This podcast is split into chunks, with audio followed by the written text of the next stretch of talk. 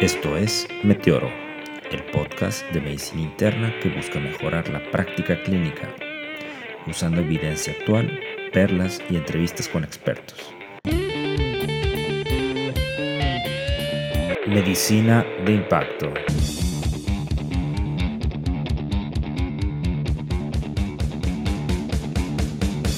Comenzamos. Bienvenidos de nueva cuenta Meteoro.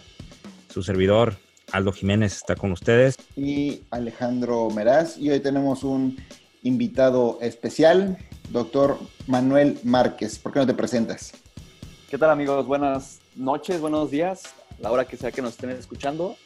Eh, yo soy Manuel Alejandro Márquez, soy médico internista y nefrólogo, también egresado del Instituto Nacional de Ciencias Médicas y Nutrición. Y actualmente me encuentro eh, viviendo en la ciudad de Tampico, Tamaulipas, donde ejerzo eh, como escrito en el área de nefrología y de medicina interna. Bueno, para recordarles un poquito lo que hacemos, Meteoro es un podcast de medicina interna que tiene como misión acabar con las prácticas jurásicas usando perlas, evidencia y entrevistas con expertos. En esta parte inicial pueden saltarla si ustedes gustan, pero es donde hablamos de cosas de seres humanos, de nuestra vida diaria y el doctor Márquez sé que viene de un viaje muy interesante y me gustaría que nos platicara algo de su experiencia, de dónde estuvo y qué hizo y si nos recomienda visitar esas tierras. Eh, vengo de unas vacaciones, bueno, vengo llegando prácticamente de unas vacaciones, eh, ya seis meses prácticamente trabajando sin descansar y en esta ocasión pues decidí aventurarme a ir a la India, entonces una experiencia pues bastante diferente, ¿no? A la que estamos acostumbrados, un país con unas costumbres realmente distintas y donde se pueden ver eh, de forma mucho más impresionante lo que veríamos en este país, pues el contraste de la, la, pobreza, ¿no? Pero pues la verdad es de que fue una experiencia muy bonita. Sí lo recomiendo, obviamente no recomiendo ir con una mente pues abierta, ¿no? Sobre todo cuando vas a ciertos lugares eh, importantes para ellos en cuanto a su religión. Excelente, oye, pues oye, padrísimo. A mí sí me gustaría conocer, pero creo que antes quisiera ir a otros, otros lados. ¿Y tú, Aldo, qué nos cuentas? ¿Qué, qué has hecho de bueno esta, esta semana? Pues en, esta semana a, mí me gusta mucho la música. Eh, todos los días lo que hago al despertar es, es, ver en Spotify los nuevos lanzamientos. Y hubo dos discos nuevos. Uno de Tom York, el principal de Radiohead, ¿no? Y otro es de los Black Keys y discos muy buenos. El de Tom York pues, es un disco medio loco, introvertido, este, muy él, que no es para todos los gustos. Y el de los Black Keys, un, rock muy sabroso, eh, entonces, después de, este tiempo de no tener nada de buena música para mí, creo que me, alegró la semana. ¿Y tú qué onda, Meras? ¿Qué, ¿Qué recomendación de la semana nos tienes? Fíjate que esta semana, más bien la, previa, fui a ver una película que se llama Rocketman, que está muy buena, habla de la vida de Elton John, cómo empezó, cómo empezó en esto de la música, algo de su historia familiar, todos los excesos, toda la parafernalia que, usaba y está, está muy está bien para que lleve a mi hijo porque lo llevé a ver la este, Bohemian Rhapsody y mi esposa me criticó un poco por algunas escenas, entonces lo, puedo llevar. Está, está del mismo tenor que, que Bohemian Rhapsody, huele un poquito más subida de tono. Todavía no, ok. Oye Márquez, siempre les preguntamos aquí alguna recomendación, no sé si algún libro que ya sea de medicina o de fuera de medicina, eh, y algún consejo que hayas recibido por, por alguno de tus profesores que te haya quedado muy marcado y que te gusta a su vez transmitirlo a, tus alumnos?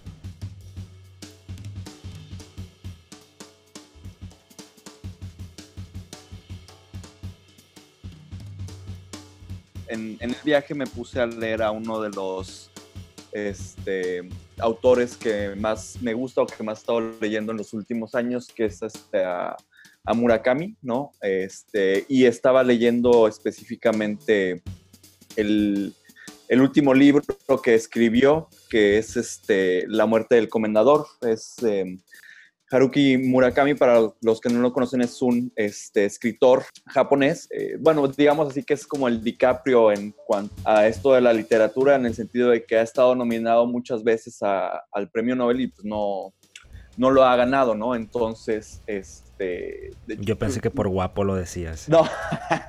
Yo también dije, ¿a qué, se refiere? Creo que he estado, de mentiría, pero creo que he estado nominado a tres, este, y no ha ganado en ninguno.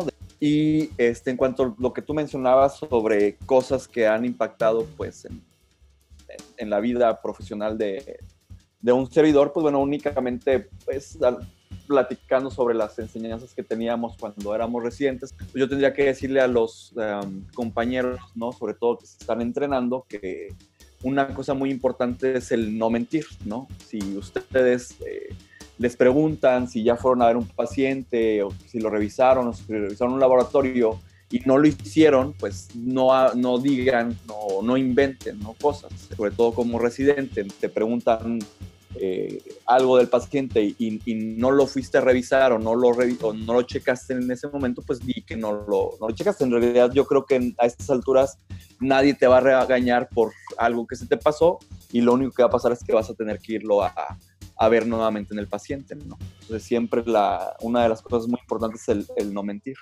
Sí, cuando se pierde la confianza ¿no? de, de alguien que, que que miente y ya no pierdes ese vínculo. Y recuperarlo es prácticamente imposible. Bueno, pues ahora pasemos a, a lo que sigue, sin más preámbulos. Recuerden que este podcast es meramente con fines educacionales y lo que se dice aquí no constituye de ninguna forma un consejo médico. El tema del día de hoy es sobre diuréticos, uno de los medicamentos más frecuentemente prescritos y siendo importante entender su farmacocinética y farmacodinámica debido a que los pacientes que se benefician de esto son los que tienen mayor riesgo de complicaciones y esto nos va a permitir utilizarlos de una forma más racional en ellos. Los diuréticos son medicamentos con múltiples usos, pero nos vamos a enfocar en los estados edematosos y específicamente en la insuficiencia cardíaca. Y vamos a empezar con, un caso clínico.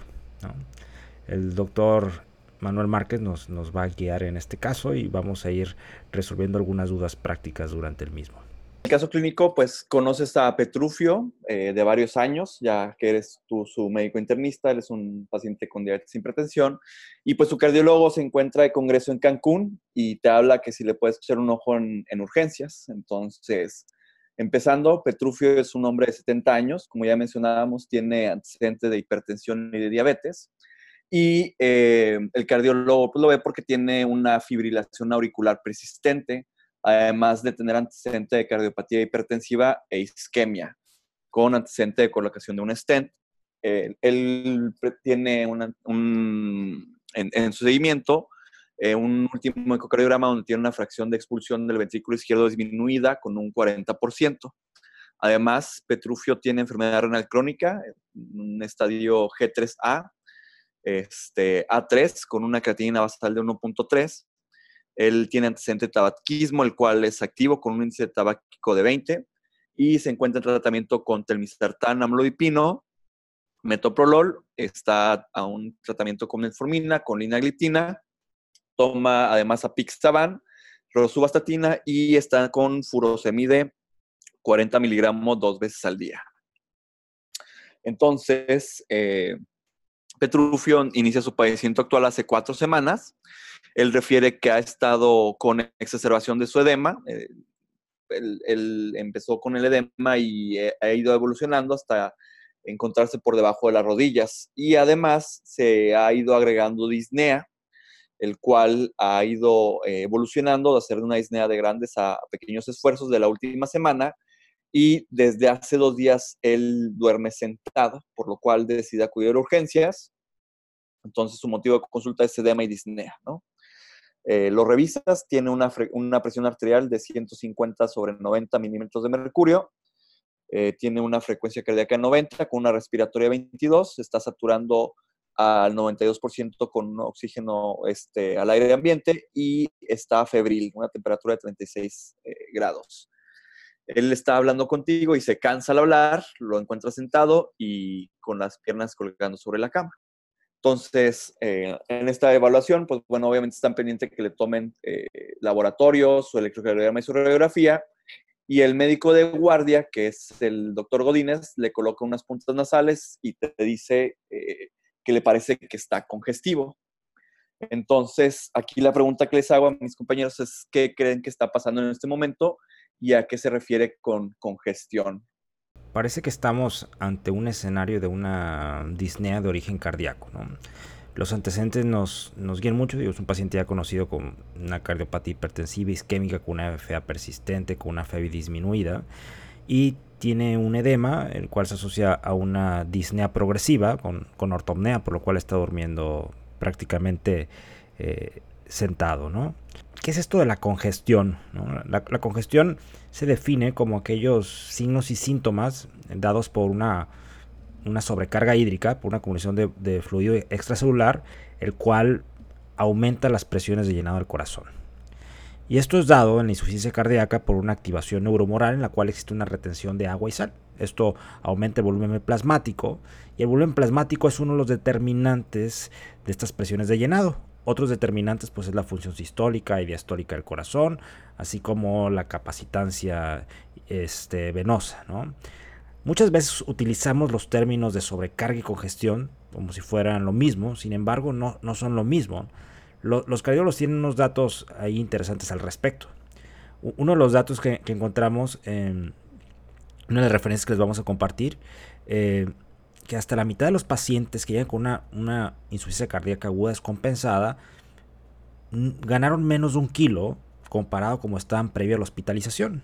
Es decir, su cantidad de líquido es la misma, sin embargo cambió del lado donde estaba, se redistribuye a las partes más centrales. Entonces por eso es que no es lo mismo sobrecarga hídrica o sobrecarga de volumen y congestión. Aunque claro, una puede explicar a la otra. Y muchas de las veces el tratamiento en estos pacientes pues es, el uso de diuréticos para, para mejorar esta, esta sobrecarga.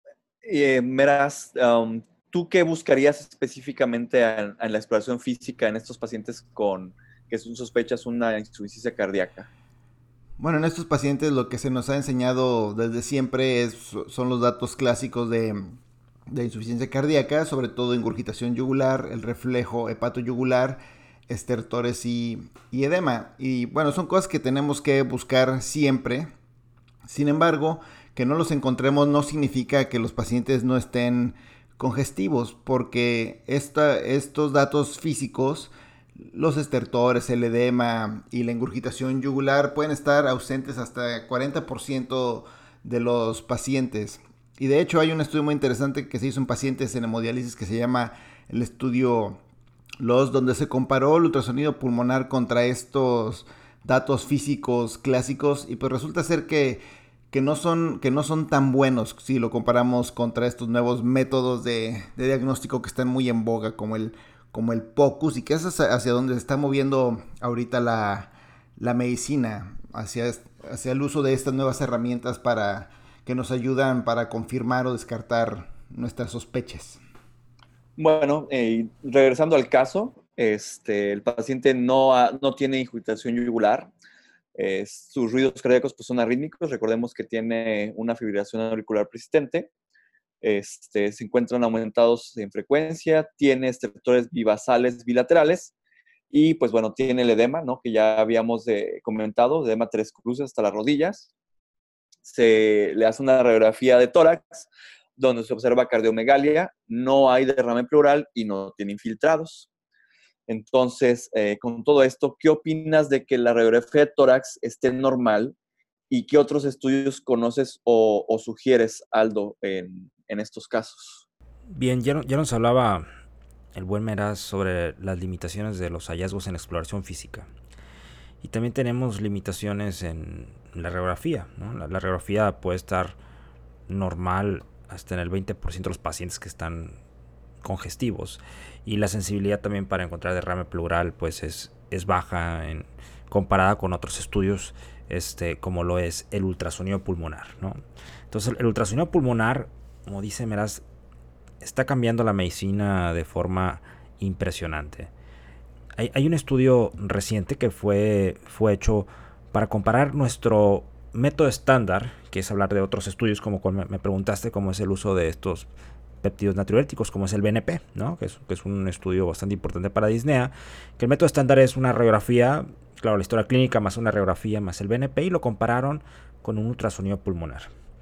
Entonces lo que encontraron es que en el ultrasonido pulmonar lo que buscamos son algo que se llama líneas B, que es un artefacto, eh, el cual nos habla de, un aumento de agua en el intersticio pulmonar y si hay más de cierto número de líneas B en los campos pulmonares sugiere eh, congestión.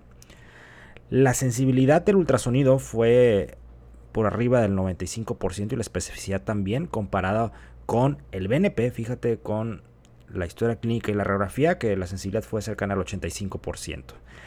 Pero lo más importante aún es el tiempo, el diagnóstico de la insuficiencia cardíaca aguda descompensada. Con el ultrasonido fueron 5 minutos versus 104 minutos de la forma habitual, no esperar la placa y esperar el BNP. Entonces el POCUS, el Point of Care Ultrasonography, y este, esta ultrasonografía pulmonar nos ayuda bastante para detectar este tipo de pacientes.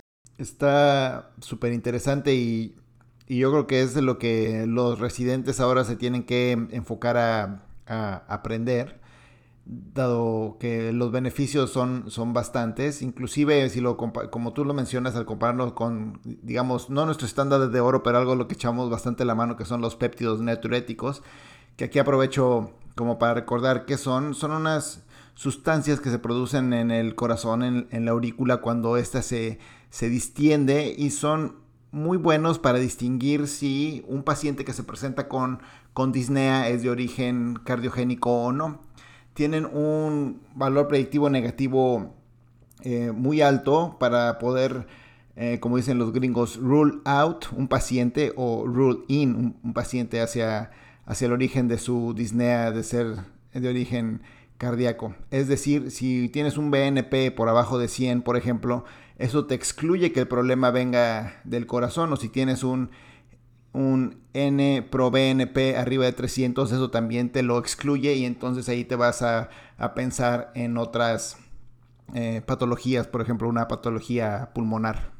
Al, al caso, eh, compañeros, eh, llegan sus laboratorios, ¿sí? Este, tiene una creatinina 1.8, recordemos que él tenía una creatinina basal de 1.3, tiene un Bundes que está en 60, un sodio de 133, potasio de 4.8, tiene una hemoglobina que está en 11 con leucocitos en 5000 y plaquetas eh, normales 250.000. Eh, llega el NT pro BNP, el cual está en un rango de 1200 y eh, se le hizo un POCUS donde se encuentran líneas de bilateral y tiene algo de derrame pleural derecho.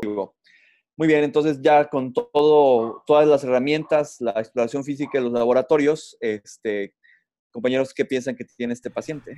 Bueno, ya si agarramos y juntamos todo, la historia, eh, la exploración física que, encontramos por ahí un par de estertores, no, los estudios paraclínicos que le hicimos, la radiografía no fue muy, muy, no nos ayudó mucho, eh, pero encontramos un NT pro BNP elevado y sobre todo estas líneas B que lo vamos a pedir a Aldo a ver si tiene un video que, lo subamos al Twitter para que todo el mundo nos vayamos familiarizando con, con esto del POCUS y qué son las líneas B.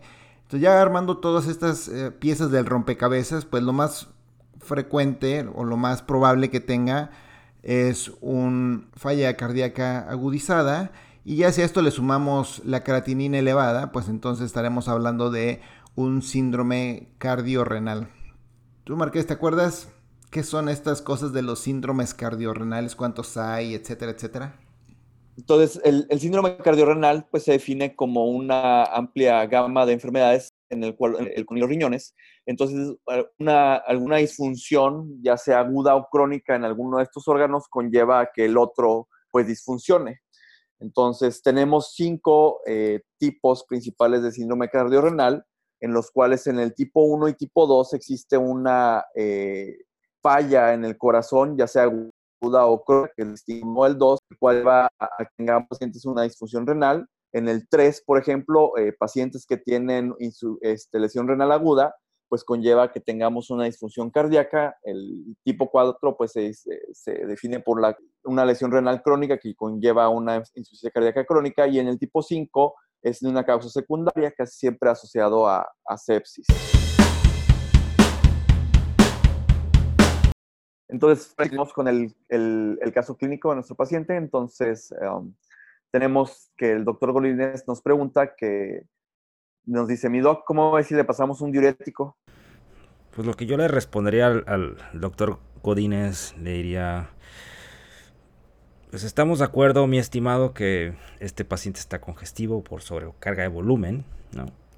Y que tiene un síndrome cardiorrenal tipo 1, en el cual la fisiopatología consiste en no necesariamente una disminución en el gasto cardíaco, digo que es parte de, pero lo, lo, más importante es la congestión del lado venoso, la cual impacta causando un aumento en la presión renal venosa, lo cual hace que el, aumente la presión intersticial del riñón, es decir, el riñoncito se hincha y eso afecta la función. Por lo tanto, el tratamiento consiste en remover esa sal y agua. ¿no? Y tenemos dos formas de hacerlo una forma farmacológica y una forma mecánica.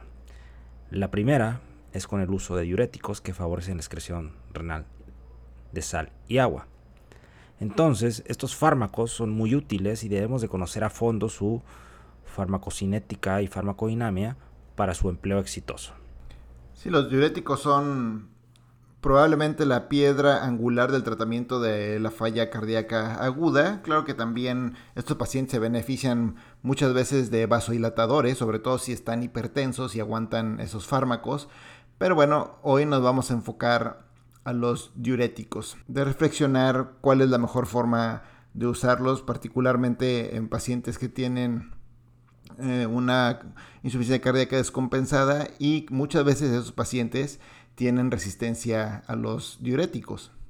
Y, algo, algo que es muy importante comentar, eh, Meraz, como bien mencionas, es um, el, tiempo importa, ¿no? En estos pacientes eh, que tienen una insuficiencia cardíaca aguda, ¿no? El darles furosemide de forma temprana impacta, ¿no? Y hay de esto un estudio muy interesante publicado en el 2017 en el cual se demostró que el darles eh, los diuréticos de ASA dentro de los primeros 60 minutos de que ingresan al servicio de urgencias, en estos pacientes está este concepto de puerta a tiempo de furosemide, ¿no? Entonces, entre más rápido se lo demos, pues bueno, vamos a impactar eh, en su mortalidad. Entonces, los diuréticos de, de ASA, sin lugar a dudas, son los diuréticos más usados frecuentemente y de los cuales tenemos mayor evidencia o están más estudiados sobre su farmacología. Y vamos a hablar de farmacología relevante, es decir, farmacología que nos haga cambiar nuestra práctica clínica y esperan aquí una serie de perlas eh, consecutivas. Estos diuréticos están unidos altamente a proteínas, lo cual evita que se filtren en el glomérulo y realmente están secuestrados en este espacio vascular y estos son secretados a nivel del túbulo proximal y de ahí viajan a su sitio de acción que es en, en, lo que va a ser orina, llegan a la parte ascendente del asa de Henle y actúan en el transportador NKCC2 o, sodio potasio cloro, el cual lo inhiben. Y este, este transportador es muy importante porque es el responsable del 25% de la reabsorción de, de sodio y cloro. Y esta farmacología relevante es, importante hablando de furosemía en especial y de su presentación oral, porque esta biodisponibilidad de este fármaco es muy variable, o sea, puede ser tan baja como el 10% y tan alta como el 90%. Y esto puede depender de muchas cosas. Si tienes tu estómago un poquito hinchadito, pues va a absorber más lentamente y su biodisponibilidad va a ser menor. Si bien furosemida es el prototipo de los diuréticos de ASA, tenemos otros dos diuréticos de ASA como es la bumetanida y la torsemida. Y estas tienen una mucho mejor biodisponibilidad, entre el 80 y el 90%. Entonces, si tenemos que escoger un diurético bioral que tenga una biodisponibilidad más predecible y mejor, sin lugar a dudas, eh, bumetanida es lo que utilizamos. La otra parte es que no es lo mismo furosemida bioral que intravenosa. Debido a que la furosemida bioral se absorbe lentamente y su vida media es diferente a su absorción, la furosemida intravenosa es dos veces más potente que la furosemida bioral. Y esto es importante porque en el momento de agresar a un paciente, por ejemplo, y queremos convertir de lo que le damos IV a bioral, tenemos que darle el doble de la dosis. Entonces, en este caso, sin duda escogería furosemida intravenosa por su biodisponibilidad en este paciente. Muy bien, entonces el, doctor Godínez te pregunta en, este caso, ¿qué, ¿qué, dosis le damos? ¿20 miligramos intravenoso cada 8 horas, ya, ya que es el doble de la vía oral que utilizaba pues, el paciente?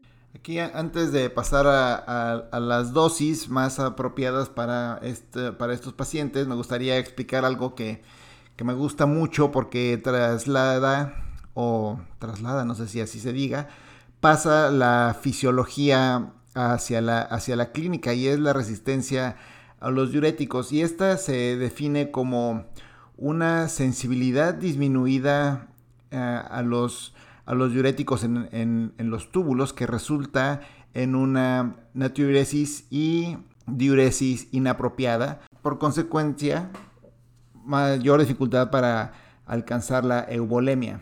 Entonces, ¿qué es lo que pasa normalmente? Recordemos que que nuestro paciente estaba tomando furosemide. Entonces, la furosemide evita que, el, que mucho sodio se absorba en el ACGL y todo este exceso de sodio viaja hacia la nefrona distal.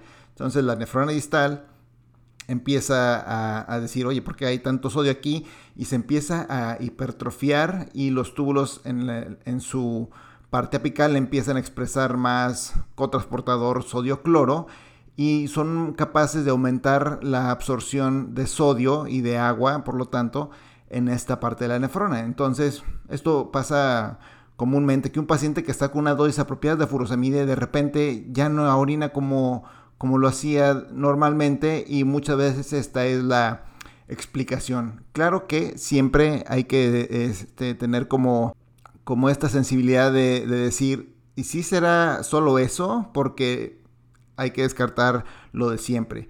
El paciente tenga una dosis inapropiada para lo que necesita, que el paciente no se esté tomando la, medicina, que el paciente no se esté apegando a la, a la dieta y que esté comiendo cantidades industriales de sal. O lo que está, lo que mencionó Aldo brevemente, que, que esté el paciente con, con, edema y que también tenga edema de los, del intestino la otra es que pacientes con enfermedad renal crónica que está progresando, de repente la dosis ya no va a ser apropiada. Y algo que pasa comúnmente es que estén tomando alguna otra droga o que de repente les dé resfriado o lo que sea y empiezan con AINES. Y entonces los AINES también tienen este, este impacto. Y bueno, de ahí se vienen otras muchas cosas. Pero yo creo que esto es lo más, lo más este, común que pasa. Y la otra cosa que, es muy importante es la, dosis techo. ¿Qué es eso de la dosis techo, Aldo? Sin albur. pues nos, hablabas de, una de las causas de resistencia y diuréticos que son dosis inadecuadas de los mismos. Entonces, en los estados patológicos, pues realmente el medicamento llega a su sitio de acción, es, difícil y para eso se requieren dosis mayores para tener esa, respuesta deseada. Y esto es lo que llamamos dosis techo dosis tope o en inglés ceiling dose. Y esta es la dosis efectiva para el efecto deseado, así es sencillo. El problema es encontrarla. Pero una vez que la encontramos, ya que tenemos el efecto deseado, ya podemos repartir la frecuencia que se administra el fármaco. Es decir, eh, nos preguntaba Márquez si el paciente, si le daban 20 miligramos ve cada 8 horas, era mejor que dárselo cada 12 horas.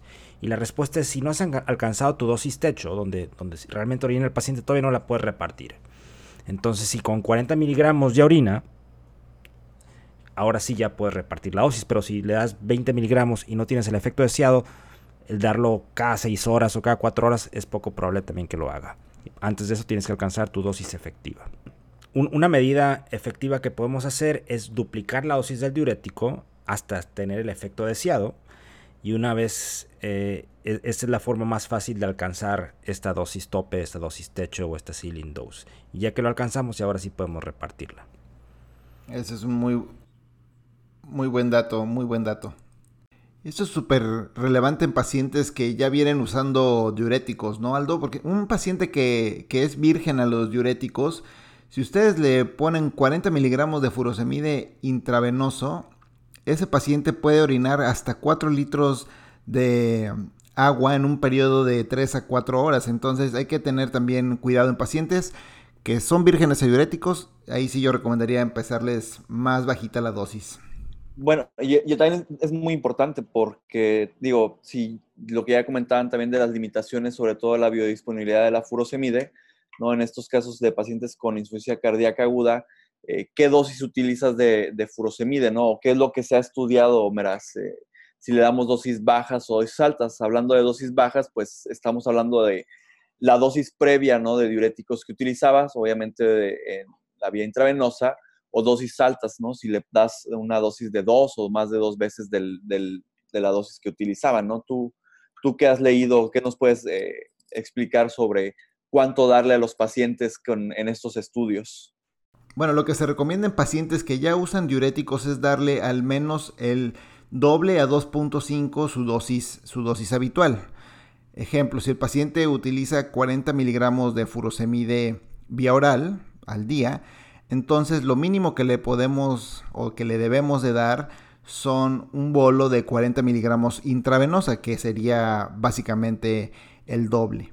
Entonces ahí es como, se, como, como empezamos a, a, titular. Si con esto no mejora, entonces ahí lo que tenemos que hacer es darle a la siguiente dosis. Habría que darle el doble, o sea, 80 miligramos.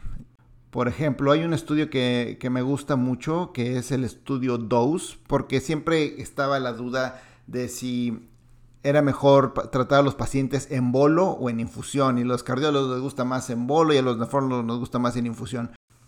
En cuanto a esta situación, existen dos estudios que les voy a comentar rápidamente. El primero es el estudio DOSE, es un estudio eh, aleatorizado, doble ciego, con un, con un diseño 2x2, donde estudiaron el uso de furosemide en pacientes con falla cardíaca aguda descompensada. Y el diseño está muy padre porque ellos eh, estudiaron o compararon una terapéutica de furosemide en bolos contra infusión continua y al mismo tiempo dosis bajas contra dosis altas. Y este estudio se los vamos, se los vamos a pasar. Y lo que encontraron eh, en el, su objetivo primario era mejorar los síntomas de estos pacientes de congestión, disnea y todas esas cosas, ellos no encontraron una diferencia en cuanto a la estrategia terapéutica de bolos contra, contra infusión. Les fue eh, exactamente igual a las 12 horas y perdieron el mismo, la misma cantidad de líquido, el mismo cambio en el, en el ProBNP. Entonces por ahí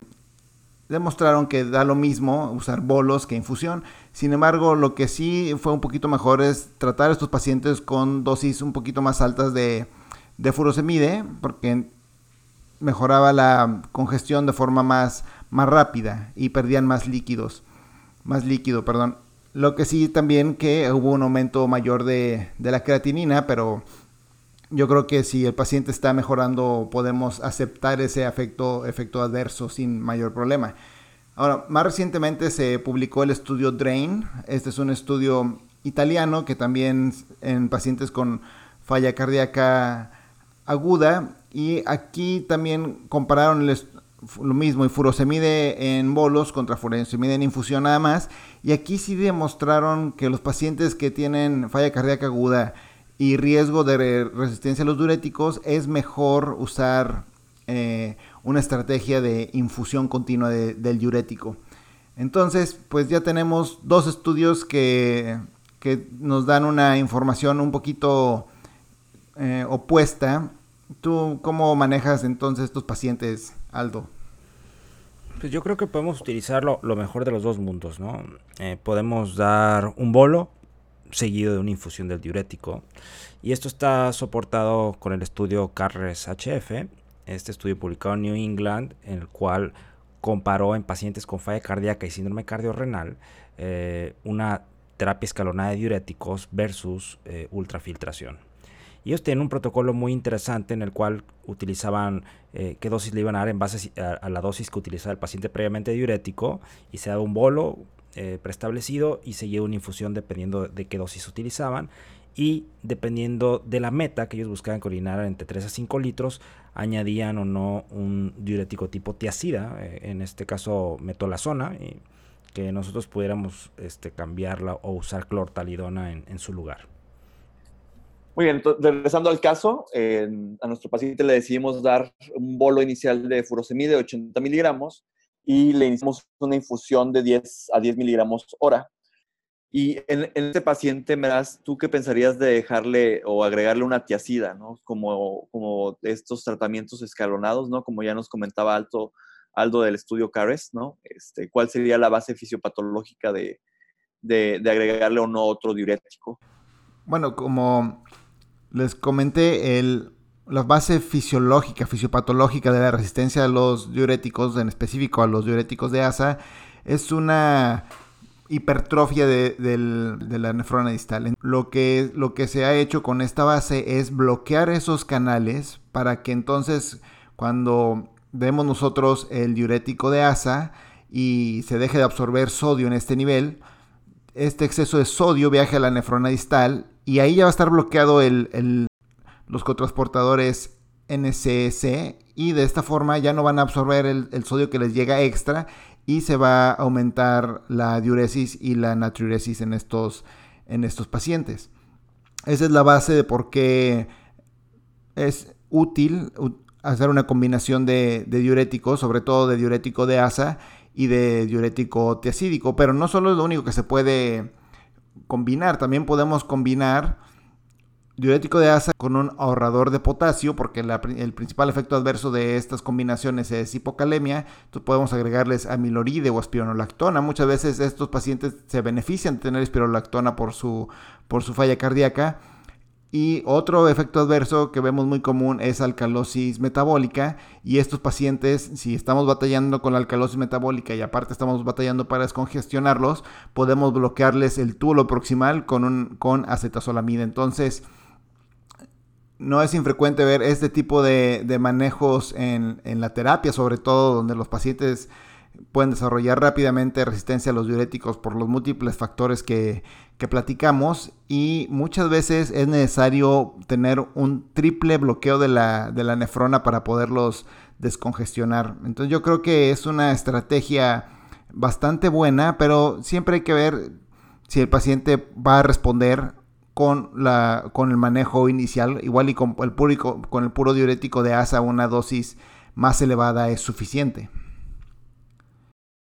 Sí, una postura interesante eh, que encontré en las guías, bueno, son guías, es, un, es un paper de posición eh, de la Sociedad Europea de Cardiología sobre el uso de diuréticos en, falla cardíaca, es cuando reevaluar al paciente una vez que le hace el diurético. El estudio CARES, la evaluación era cada 24 horas para hacer cambios, pero pues, suena a veces muy tardío cada 24 horas. Y las guías europeas proponen 6 horas, que me, parece bastante coherente, ¿no? Ellos evalúan de forma temprana eh, el sodio urinario y a las 6 horas se evalúan el volumen urinario. Si orinas más de 100 mililitros por hora, pues ya vas bien, ¿no? Y si orinas menos de 100, hay que reevaluar tu tratamiento y hacer ajustes. Otra parte importante de estas guías de buena práctica es que nos recuerdan de de restringir los líquidos y la sal de estos pacientes, de reponerles el potasio y el magnesio de forma apropiada y considerar espironolactona sobre todo si el paciente tiene hipocalemia. Eh, también nos hablan de, un estudio que es el estudio Atena-HF, donde el, cual nos dice que no hay diferencia de darle 100 miligramos de espironolactona versus 25 miligramos. Es decir, dosis más altas no tienen un, un mejor efecto en congestión. Entonces, cuando vemos diuréticos como espiro, usar dosis bajas. Y bueno, hay otros puntos a tocar que están fuera completamente de esta charla, como bien dijo Meraz, el uso de vasodilatadores o ventilación mecánica no invasiva o, inotrópicos. Vale la pena echarle una vista al algoritmo de estas, de estas guías que los vamos a también a compartir. Y también vale la pena tener a bordo al, cardiólogo para que vaya viendo él estos otros factores que probablemente no se nos escapen a un solo médico. O sea, manejo multidisciplinario. Siempre es importante el manejo multidisciplinario. Pero bueno, regresando al caso, en, lo, revaloras, lo revaloramos a las 6 horas y orinó 600 mililitros, por lo que aumenta la infusión a 15 miligramos hora y la diuresis a las 24 horas total fue de 2.5 litros. Aquí algo importante es que la creatinina le aumentó, ¿no? Al día siguiente 2.1, el sodio quedó en 140, está en 4 el magnesio está en 1.8 y le tomas una sometida donde tienes un pH 738 y un bicarbonato 23, ¿no? Entonces, ¿qué hacemos ahora? Bueno, la diuresis no estuvo tan, tan buena en 24 horas, de acuerdo al estudio Carres, tendríamos ya que, agregarle un, un, diurético tiacídico para hacer un bloqueo secuencial de la nefrona. Como no tenemos metolazona en México, probablemente en muchas partes de Latinoamérica no la hay, que es una belleza. Entonces lo que podríamos agregar es clortalidona, 50 miligramos, y aumentar todavía más un la infusión de, de furosemide. Y nunca hay que olvidarnos de estar pesando a los pacientes diario. Otra cosa eh, son los espacios donde no siempre podemos llegar rápido con, con los diuréticos. Por ejemplo, toracocentesis o paracentesis son, son muy importantes. Oye, y en este caso, eh, en el cual la función renal empeoró, ¿no? Ya ves que tenía una basal de 1.3, llegó con 1.8, le iniciamos un diurético y él está en 2.1. Eh, hay algunas eh, personas que luego te pueden llegar a comentar que pues él está teniendo una toxicidad por los diuréticos, ¿no? Ya que le subió más la creatinina. ¿Tú qué onda? Le, que le, subíamos la furosemida y la infusión, pero ¿es una buena práctica esto? Fíjate que esto es súper interesante y es una de las cosas que también debemos de, de, cambiar. Me ha tocado ver en innumerables ocasiones este escenario donde el paciente está orinando ya súper bien, lo está descongestionando bellísimo y de repente la creatina sube y todo el mundo se espanta, ¿no? Pero hay ahorita un concepto de no sé cómo podemos, no sé cómo se va a traducir al español, pero es la lesión renal aguda buena contra la lesión renal aguda mala o otro que me gusta es hipercreatinemia permisiva. ¿Y esto qué, esto qué se refiere? Que casi siempre que nosotros tenemos una maniobra terapéutica que eleva la creatinina, que podría ser una lesión renal aguda inducida, por así decirla, o buena, casi siempre los desenlaces de estos pacientes son mejores. Y este escenario de falla cardíaca, cuando lo estamos descongestionando, es un escenario bastante frecuente. Otros escenarios en este tenor son el bloqueo del eje renina-angiotensina-aldosterona, que siempre te sube un poquito la creatinina, pero al final de cuentas el desenlace de los pacientes es mejor un control intensivo de la presión arterial que baja un poquito la, tasa de efecto glomerular, pero los desenlaces son, son mejores, o el uso de estos fármacos que hablamos en el episodio previo, bueno, dos previos de los de las gliflocinas, estos SGLT2. Entonces, estos también te bajan un poquito la tasa de filtrado glomerular, te aumentan un poquito la creatinina, pero los outcomes son mejores, los desenlaces duros son mejores. Entonces, este concepto de hipercreatinemia permisiva. Los nefrólogos y bueno, en general nos tenemos que quitar esa idea de que el riñón está en el centro del universo y hay que tomar, hay que hacer como este, este análisis de, de que cuando la creatinina aumenta por una maniobra terapéutica que, se, que ha demostrado beneficio, hay que ser tolerantes, por así decirlo. Esto al contrario de cuando la lesión renal aguda ocurre de forma espontánea, como en un cardiorrenal espontáneo, en un síndrome renal, en lesión renal aguda inducida por sepsis o por nefrotóxicos, entonces ahí los desenlaces siempre son eh, peores. Entonces ese concepto a mí me gusta mucho, espero que permee en la práctica de todos. Y hay ocasiones que a pesar de nuestros máximos esfuerzos que llegamos a las dosis topes de estas infusiones de diuréticos y no tenemos el efecto deseado y el paciente sigue congestivo, pues tenemos que pasar al, siguiente nivel. Y ese siguiente nivel usualmente involucra el ultrafiltrado, que es la remoción mecánica de este líquido, eh, ya sea con equipos especiales o con un equipo de, de hemodiálisis. Y existen otro tipo de terapias de segunda línea, un tanto controversiales, es el uso combinado de solución salina hipertónica con diuréticos. Y en pacientes que tienen resistencia importante a los diuréticos, algunos llegan a responder con esta terapéutica. ¿no? Esto, es, esto es muy apoyado por un grupo de Italia y, se han tenido buenos resultados al respecto. Y bueno, en, este capítulo dedicado eh, al 100% a, a, la furosemide y conectándolo con, con los mitos que te encantan, Meras, eh, hay un artículo ¿no? de, mitos de la, de la furosemide. No sé si nos quisieras compartir eh, el top de ese paper. Te voy a compartir mis mitos favoritos de la furosemide y después les vamos a compartir el paper. Bueno, en, Vamos a hacer aquí los Mythbusters. Mito número uno. La furosemide causa lesión renal aguda. Y pues esto es falso. La, la furosemide no es nefrotóxica. Lo que pasa que al estar descongestionando un paciente, la creatinina se, se concentra, se hemoconcentra y entonces esto la aumenta y de forma falsa estamos ocasionando una lesión renal aguda, pero el, el riñón está en su función íntegra. Eh, mito número 2.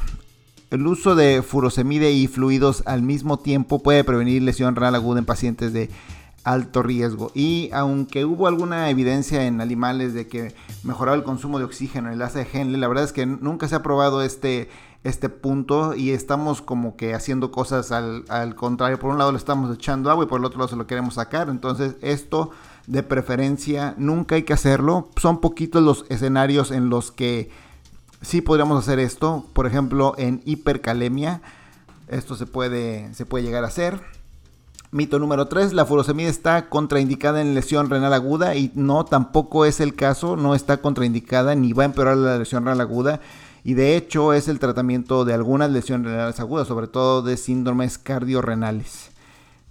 Mito número 4, la furosemide funciona mejor cuando se da con albúmina y esto es un mito, yo diría, parcial, de, aunque la furosemide tiene un alto, una alta unión a proteínas, a la albúmina, la verdad es que no se ha demostrado que de forma consistente que combinarlas ayude de algo. Claro que pacientes que están súper hipoalbuminémicos con síndrome nefrótico, por ejemplo, se podría llegar a usar esta maniobra y hay, hay estudios pequeños donde sí se ha mejorado la diuresis con cuando se combinan estas dos cosas. Y bueno, la albúmina, el único efecto adverso es que causa hoyos en la cartera, pero de ahí en fuera es, es, bastante, bastante segura.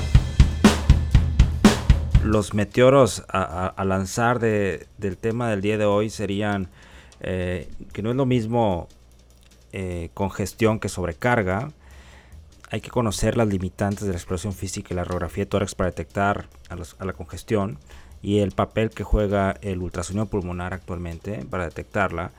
El utilizar los diuréticos de forma temprana puede hasta disminuir mortalidad y conocer la farmacología de estos diuréticos, sobre todo en relación a la biodisponibilidad de usar eh, bumetanida o torcemida en estos pacientes, duplicar la dosis de diuréticos, alcanzar la dosis techo, eh, que el mejor tratamiento actual para estos pacientes es el esquema escalonado de diuréticos, venciendo esta resistencia con estas dosis eh, escalonadas con un bolo seguido una infusión y con un bloqueo secuencial eh, de la nefrona.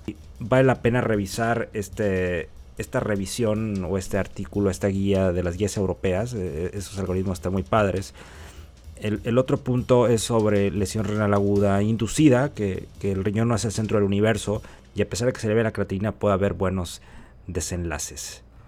Yo creo que este es el punto clave. Si están utilizando diuréticos para descongestionar a un paciente con falla cardíaca y la creatinina se les está trepando, no se espanten, respiren hondo. Bueno, y antes de despedirnos, acuérdense por favor de calificarnos en iTunes o en su medio de escuchar podcast de preferencia, dejarnos sus comentarios para que más gente conozca el podcast.